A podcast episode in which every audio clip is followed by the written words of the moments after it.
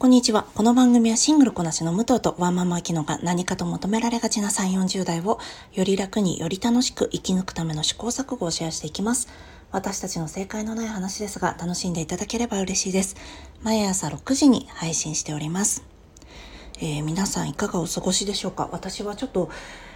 えーとですね、見てたドラマが大体最終回になってしまって、もうちょっとしょんぼりしてますね。この4月っていうのがですね、エミー賞に向けて、あのー、それぞれのメディアでもう一押しのドラマを、なんて言うんですか、リリースする時期なんですよね。なので4月にリリースされて6月はもうバタバタと、えー、最終回も放送されるという時期になるんですよね。で、今回ファイナルシーズンを迎えてしまった私、ミセス・メイゼル、サクセッション、あとテッドラッソがもう割と好きな方なドラマだったので、ああ、残念だなと思って、ちょっとしょしょんぼりしていますね。で、4月はやっぱ面白いドラマが多いんですよね。ビーフもそうですし、この間紹介したザ・パワーとかもそうなんですが、この、まあ、リミテッドシリーズ、コメディシリーズもみんな狙ってくるので、だいたい日米同時配信だと4月になるとね、面白いドラマが多いので、ちょっと残念だなと思っているところです。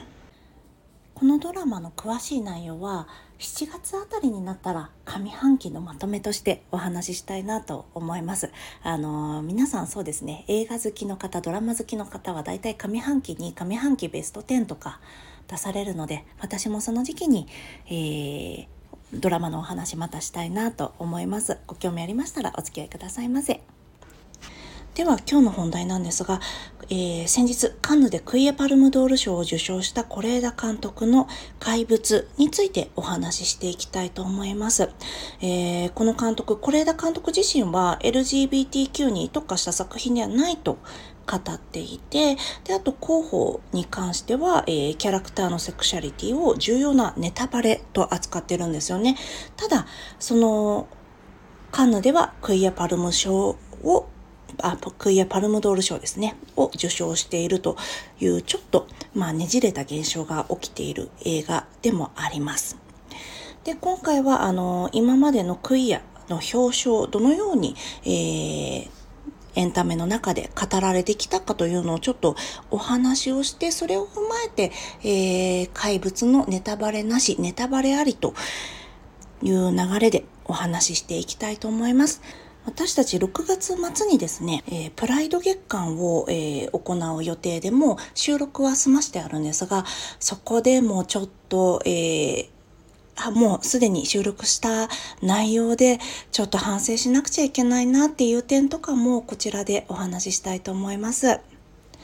では皆さん、えー、LGBTQ+ プラスのキャラクターと言われて、えー、どういった人が思い浮かぶでしょうか？もうやっぱりだいぶそうですね。私たちが二十歳を過ぎてから、まあ、アラフォーの世代の人が、えー、20代30代の頃に見ているドラマだとだいぶあのハッピーな結末を迎える。えー、セクシャルマイノリティのキャラクターも増えてきましたよね。それが、えー、今まではどういう表彰で描かれていたかっていうのをちょっとお話ししていきたいと思います。まず映画という文化が始まったもう本当に、えー、初期の頃からトランスジェンダーというのは表彰として描かれていたそうです。国民の創生の時代でも描かれていたみたいですね。ちなみにそれ1915年なんですが。で、ただそこからですね、もう長い間、ずっとトランスジェンダーだったり LGBTQ のキャラクターというのは、まあ大体サイコパス、もしくはジョークの対象という見られ方が常につきまとっています。60年代90年代まではあの本当に病的なサイコパスとして描かれることが多くて、えー、90年代の羊羊たちの沈黙のバッファロービルなどが有名だったと思います。えー、クロスドレッサーで、まあ、女性の、えー、肌を剥ぎ取るでそれを切るっていうような、まあ、サイコパス役あと、まあ、クロスドレッサーとトランスジェンダーっていうのがまたちょっとこちらも一緒くたには語れないところではあるんですがちょっとこのまま話し進めたいと思います。で今まで脇役としてそうやってジョークだったりとかサイコパスというキャラクターとして描かれていたんですが、えー、90年代になるとセクシャルマイノリティのキャラクターが主役として扱われることが増えていきます。はい、例えばヒラリー・スワンクのボーイズ・ドント・クライであったり、ヘドウィグアングリーインチとか、あとモンスター、あとブロークバック・マウンテン、あたりが有名かと思います。で、ただこの、えー、4つ聞いていただいて、やっぱり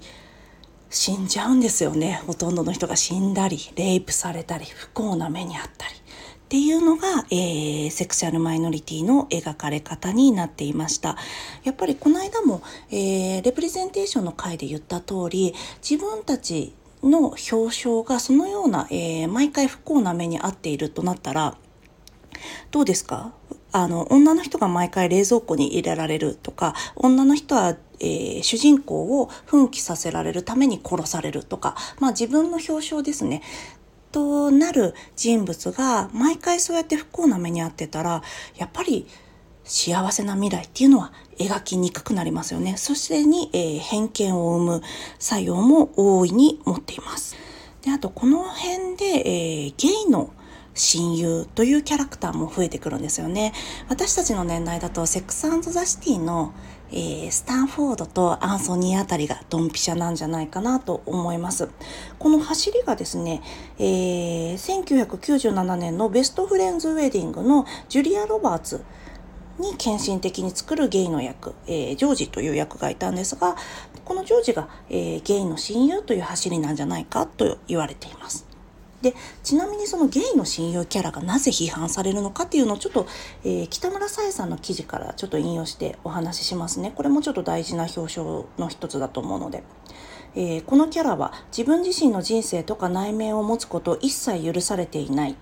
何の仕事をしているのかとか、えー、人生でどういった問題を抱えているのかとか。そういったことが全然描かれず異性愛者のキュートなヒロインのことを無条件で愛して助けてくれます。観客の同性愛嫌悪を刺激しないよう性生活についてほとんど触れられません。さらには、えー、さらに大概はゲイの男性は美的感覚が優れておしゃれだというステレオタイプも絡んでおり、ヒロインの着るものとか髪型とかを決めるのをアドバイスしてくれます。という問題が指摘されています。そうこのようにしてやっぱりまだこの時代はマジョリティ側がマイノリティ側を消費する側という側面が色濃く見えていますよね。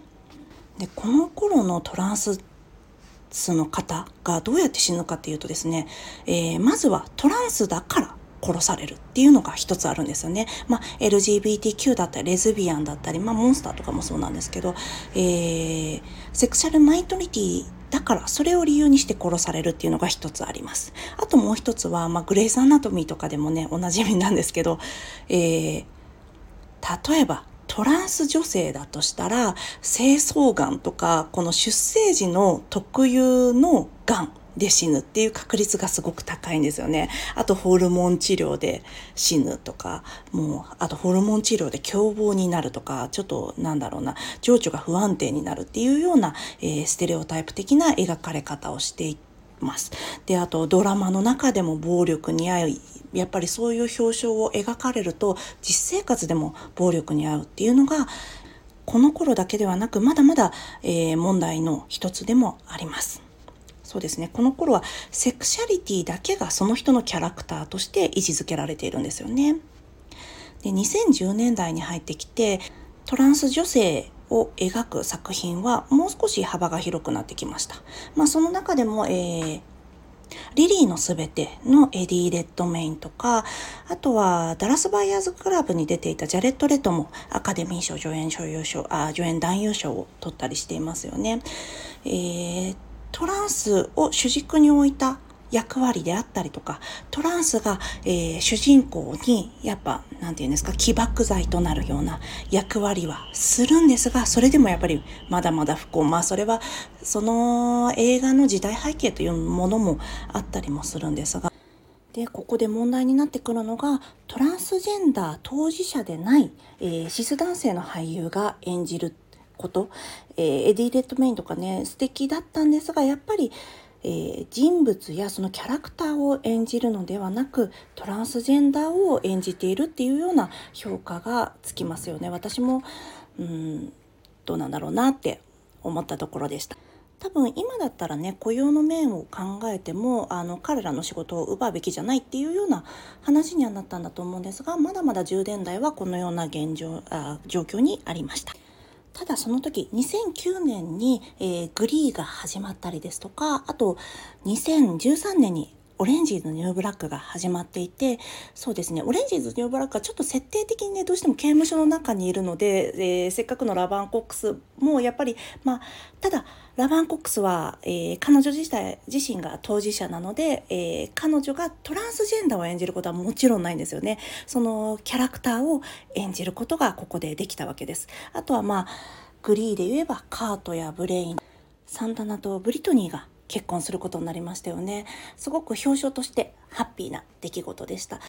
この後ブレイン役のダレン・クリス、えー、その後ベルサーチに出た後にもう自分はゲイ男性の役をやらない。あの当事者の人に役は譲っていくというふうにステートメントを出してましたよね。あのシス男性として彼らの雇用を奪うようなことはしないというようなことを言っていました。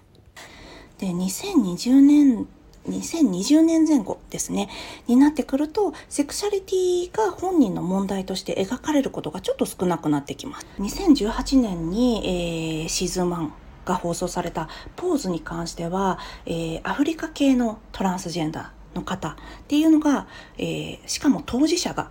多く出演していた、えー、すごく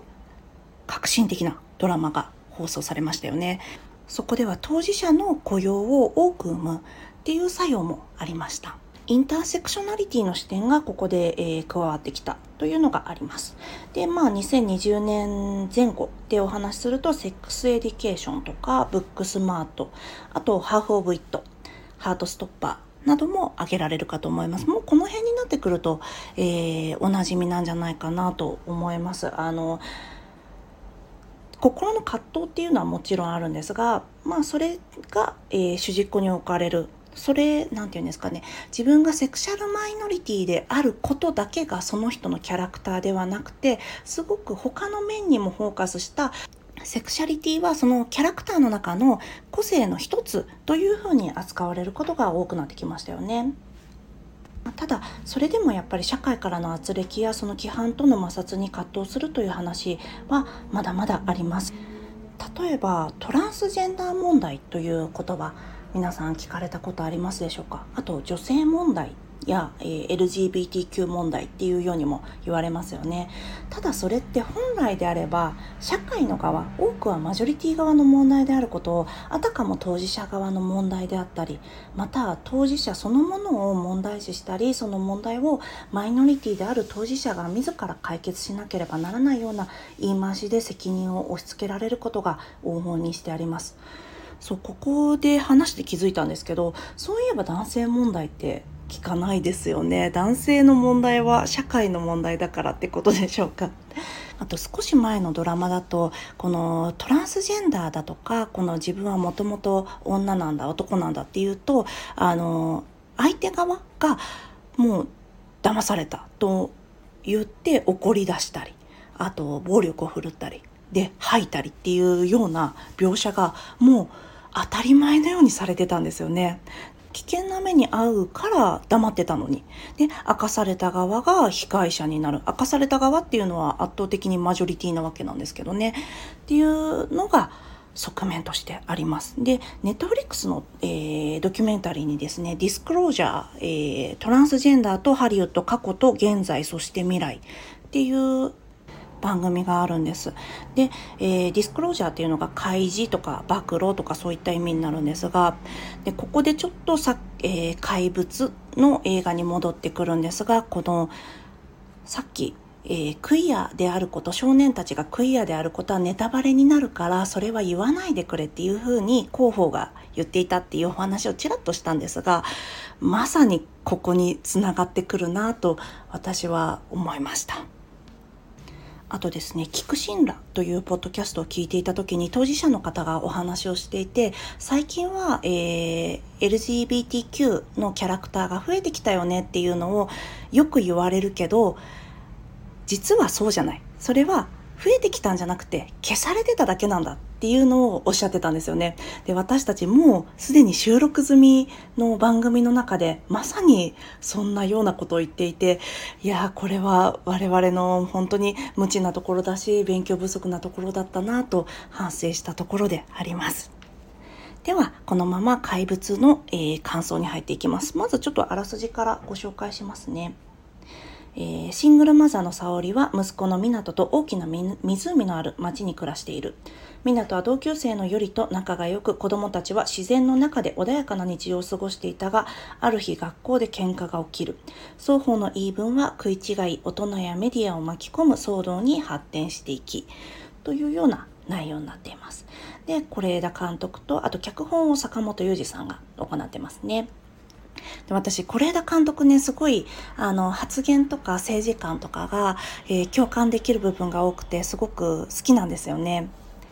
この間武田砂鉄さんのあのキンプレにも出てたんですがその時も放送法の話をしていて放送法っていうのは権力側にあるものじゃなくて、えー、権力から守るための法律なんだっていうようなお話をしていていや本当その通りだよいいこと言うなって思ったばっかりなんですが。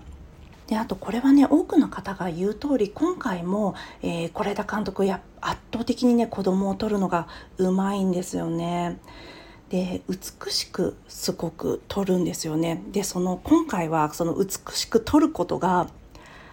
私にとってちょっと引っかかってしまうところでもあったのでちょっとそれは後半でお話ししたいと思います。で主人公はもちろん今回主役の、えー、2人のクラスメートの女の子良かったですよね。BL かな？ラノベかな？を読んでた女の子。あの子が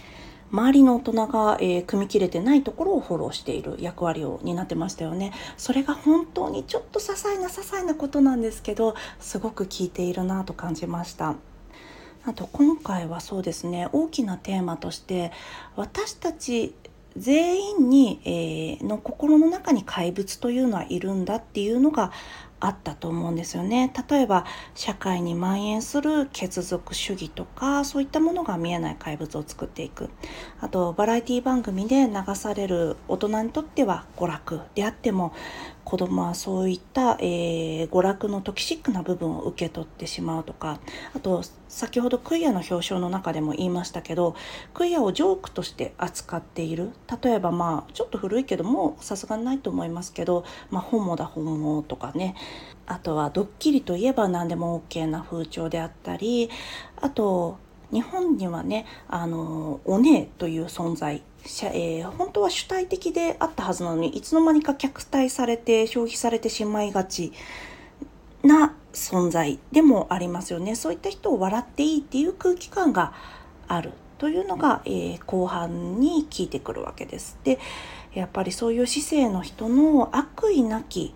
加害が怪物を生んでしまうんだというようなことが描かれています。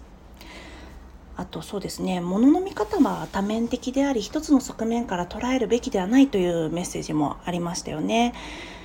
でも私ここにはちょっとね思うところがあったのでちょっとここから、えー、ネタバレありでお話ししていきたいと思います。もしまだ、えー、ネタバレ聞きたくないよという方いらっしゃいましたらこの後は、えー、映画を見られたら是非聞かれてみてください。では参ります。そうですねあの私是枝監督好きなんですけど圧倒的に私とね相性が悪いんですよね。大体いつもそうなんです。あの是枝監督の描く女性像というのがね私ねすごく紋切り型に感じられてあのあこのタイプシングルマザーはこういう人で。で問題を起こした彼氏と別れる女の子はこういうタイプの女の子で。とか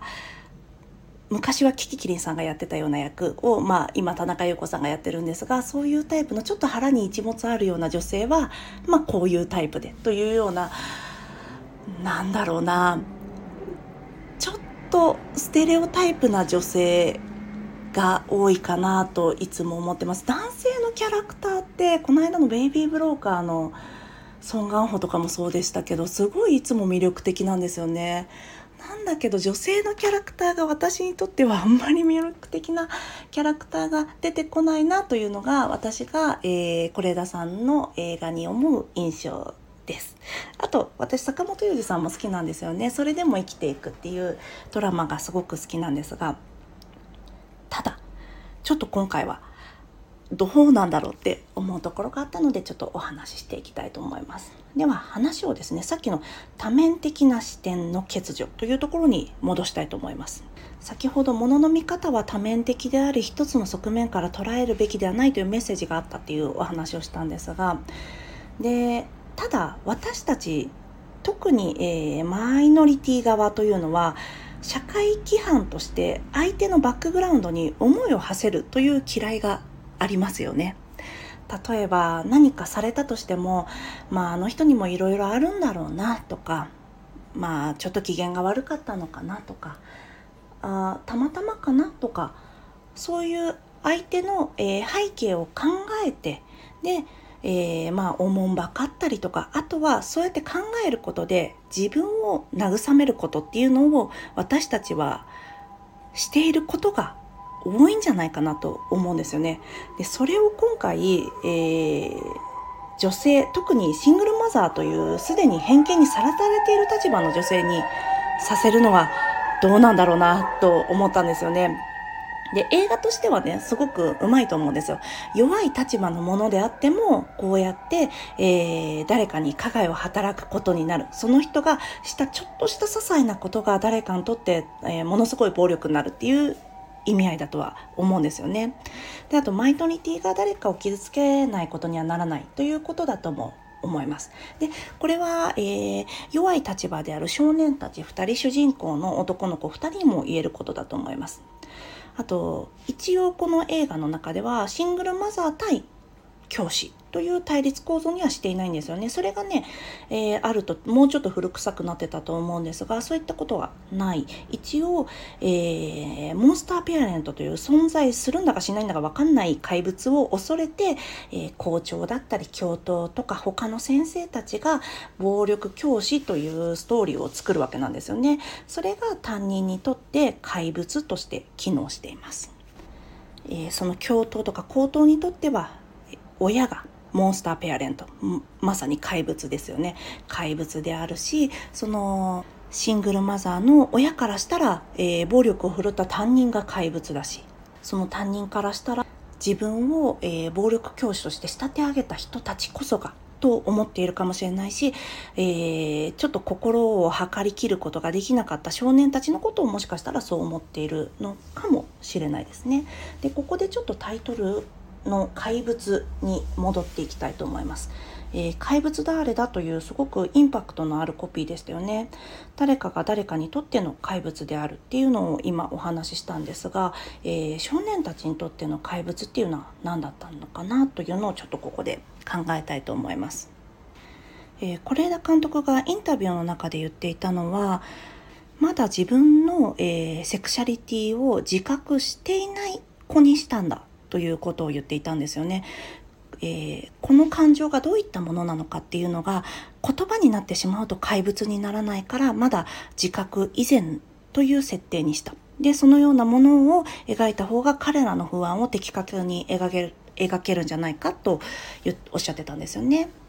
で、まあそれはですね、えー、支援団体に脚本を見てもらったり相談しながら、えー、監督自身が気づいたことの中で、えー、得た設定だというお話をしてたんですよね。なので、まあ、監督がこれは LGBTQ に特化した作品ではないっていうのは、まあ、えー、本当にそうなんだと思います。それは一貫性があるなと私は感じているところです。で、そのクイア・パルムドール賞を受賞した時に冒頭でもちょっとお話ししました。ヘドウィグ・アンド・アングリーインチの、えー、脚本主演監督を務めたジョン・キャメロン・ミッチェル監督が、えー、クイアだけではなく型にはめられることに馴染めずそれを拒んでいる人にも慰めになる作品だということをおっしゃっていて是、えー、枝監督自身もまさにそういう作品になってくれたらいいなということをおっしゃってましたね。じゃあこの映画の中で怪物とはなんですが？まあ普通に映画を見ていくと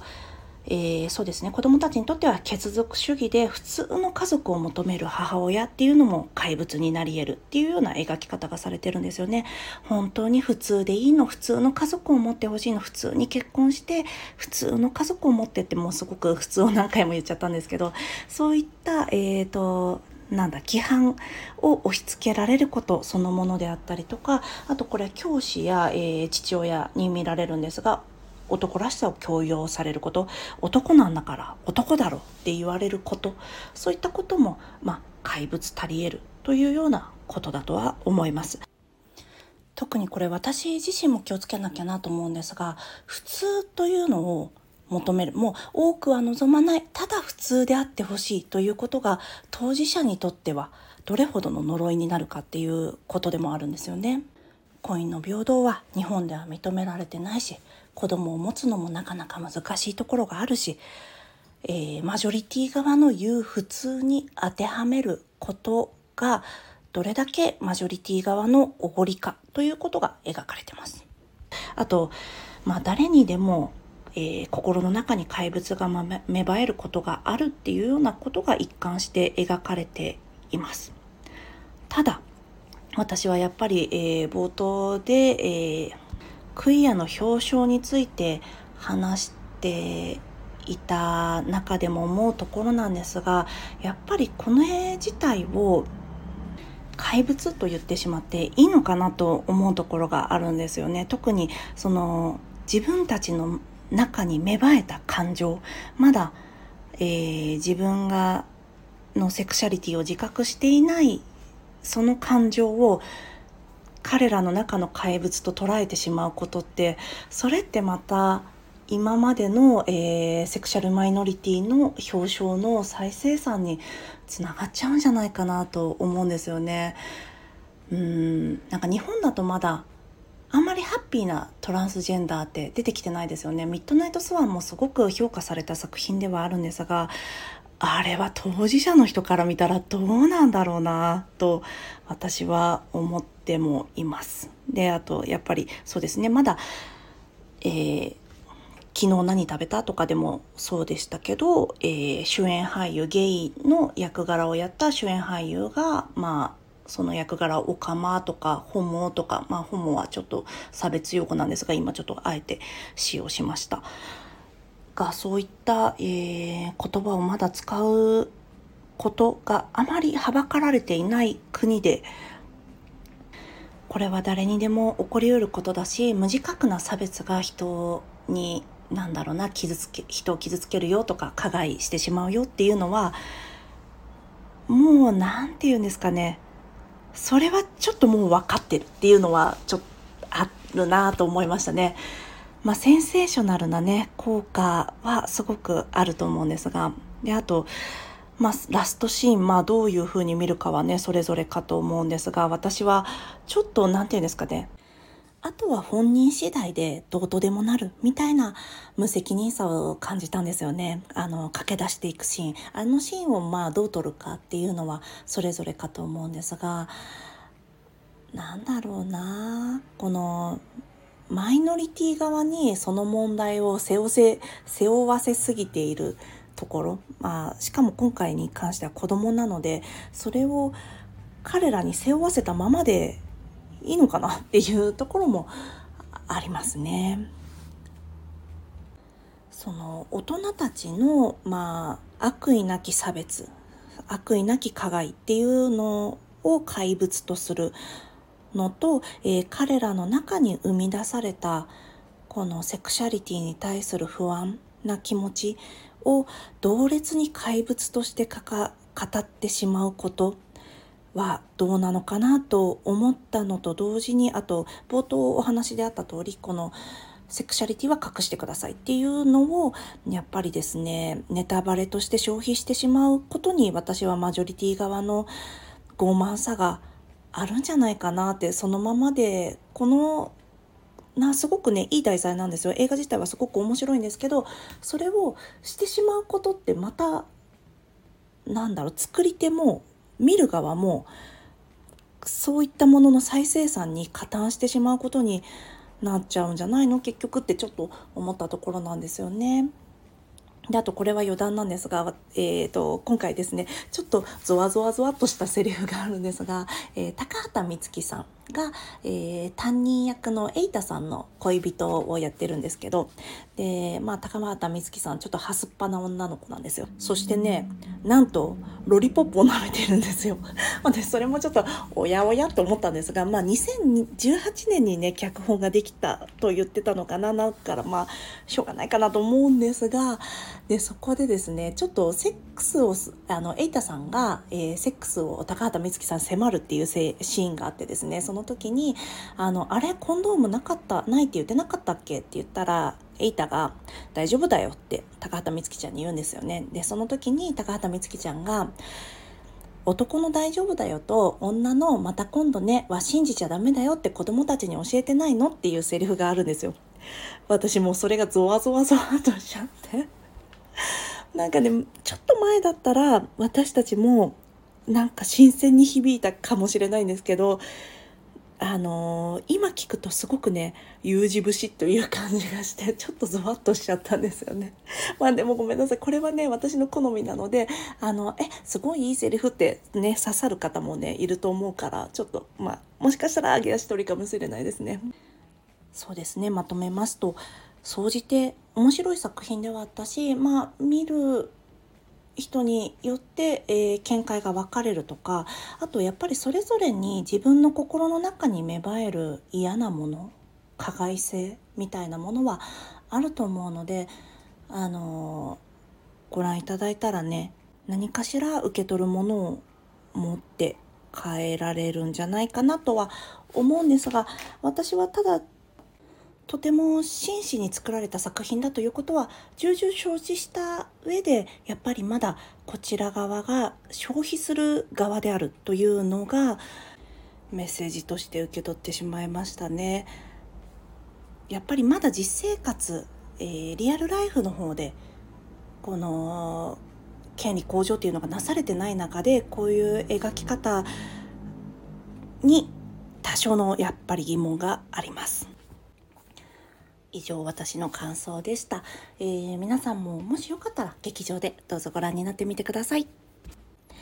いかがでしたでしょうか、えー、私ですね来週はウーマントーキングの話ができたらなと思っているんですが、まあ、なぜかというとですね今週末に私柚木あさこさんとゆっきゅんさんのウーマントーキングのトークイベントに参加するんですよね。なのでそのお話